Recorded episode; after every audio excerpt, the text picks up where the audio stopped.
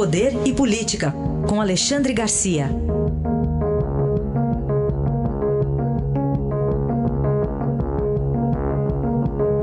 Olá, Alexandre, bom dia. Bom dia, Manuel. Bom dia, Carolina. Bom dia. Alexandre, ontem dia para comemorar para o governo federal, mas para o brasileiro também, com a inflação em 2,95%, Alexandre. Para todos nós comemorarmos, né? Eu acho que isso aí é uma espécie de segundo milagre econômico. É bom a gente lembrar que logo ali naquele caos econômico, já a inflação já tinha entrado na dezena. Né? Agora, bem abaixo da meta, né? e, e, e, isso significa o quê? Né? Que os preços caindo aumentou o poder aquisitivo das pessoas, principalmente dos assalariados. Aumentou, portanto, a renda dos assalariados. Uh, muita gente diz, puxa, mas aumentou o gás, a gasolina e a energia elétrica. Sim, mas só que cálculo de inflação é pela média. E vejam quanto caíram os alimentos. Né? Então deu essa média.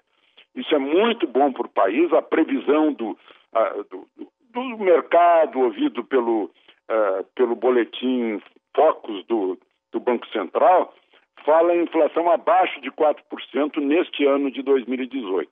Foi um grande ganho, a gente teve outros ganhos aí, né? Uh, por exemplo, a, a, a, o comércio exterior maravilhoso, um superávit de 67 bilhões. Né? Os investimentos que denotam confiança externa, 80 bilhões e esperam-se outros 80 bilhões neste ano de investimentos diretos. Né? Tivemos excelentes resultados. Resultado ruim é o resultado da política que provoca esse eh, mantém esse déficit colossal nas contas públicas, esse déficit primário.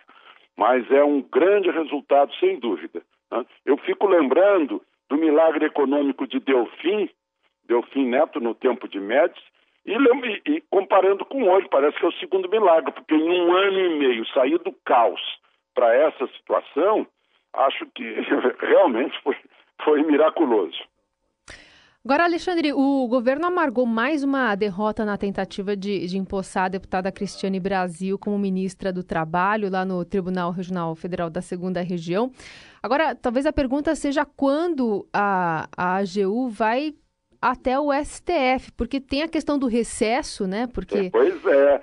Pode cair né, na Carmen Lúcia, na, é. na, presidente da corte, ou não, né? É isso mesmo. A, a, a AGU, né? A, a Advocacia Geral da União e o presidente Temer, que afinal é um jurista, professor de direito, eh, tem medo de deixar nas mãos uh, de um juiz singular, no caso, a ministra Carmen Lúcia, que está de plantão.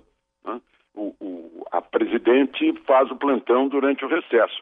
Então vão, provavelmente vão esperar para depois do recesso para que 11 cabeças uh, uh, discutam esse assunto, né? que é um assunto talvez polêmico. O, o, argumento é que o artigo 37 da Constituição exige moralidade e que não teria sido uh, gesto de moralidade essa de não assinar carteira, duas condenações na Justiça do Trabalho, lançamento do nome de Cristiana, Cristiane Brasil no, no rol dos devedores de, de dívidas trabalhistas, aquela foto lá no Hospital de Trânsito da Força Aérea em Fernando de Noronha, e eu acrescentaria o vestido uh, onça. Uh, então, tudo isso uh, vai contra a posse, vai pela concessão da liminar, né, que foi confirmada pelo vice-presidente, do, ou seja, vice-plantão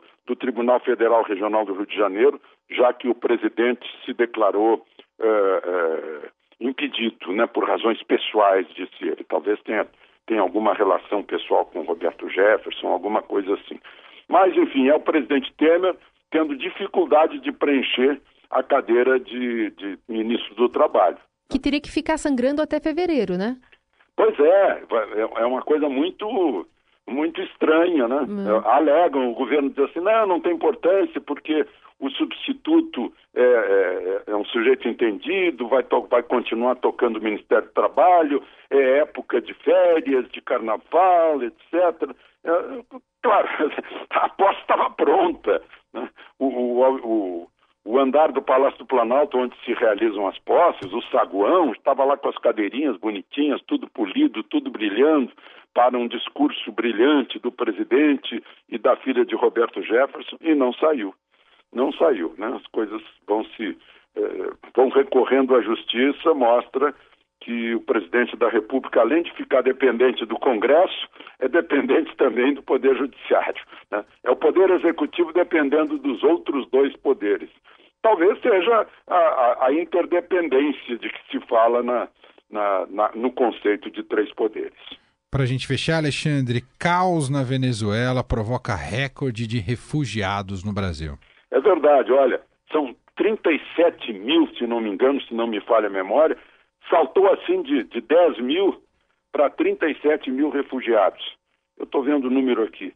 É, era, sim, era 10.308 em 2016, passou para 33.865 no ano de 2017, né, segundo dados do, do Conselho Nacional de, de Refugiados. Só venezuelanos são 17.865, 52%. Mas eu estou falando em números eh, eh, venezuelanos que pediram formalmente o refúgio. Né?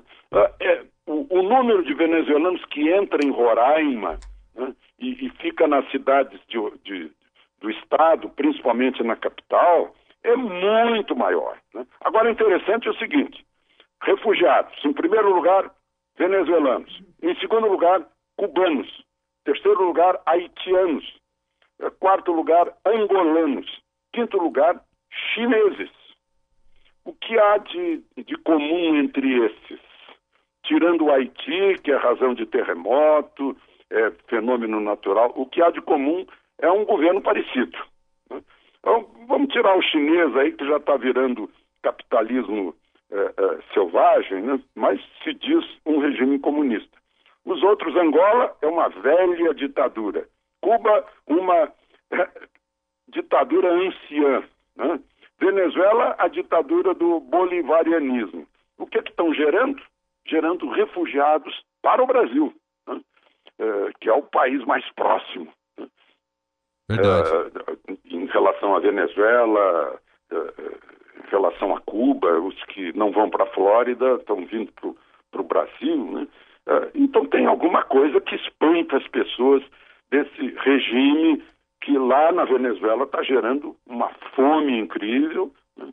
E não dá certo, nunca deu certo, não deu certo na União Soviética com poderes divinos, poderes de vida ou morte, né? e tem gente que acha que dá certo no Brasil. O Brasil não dá certo nem a democracia. é verdade. Alexandre, é Alexandre Garcia volta com a gente amanhã aqui no Jornal Dourado. Um abraço, Alexandre. Um abraço, até amanhã.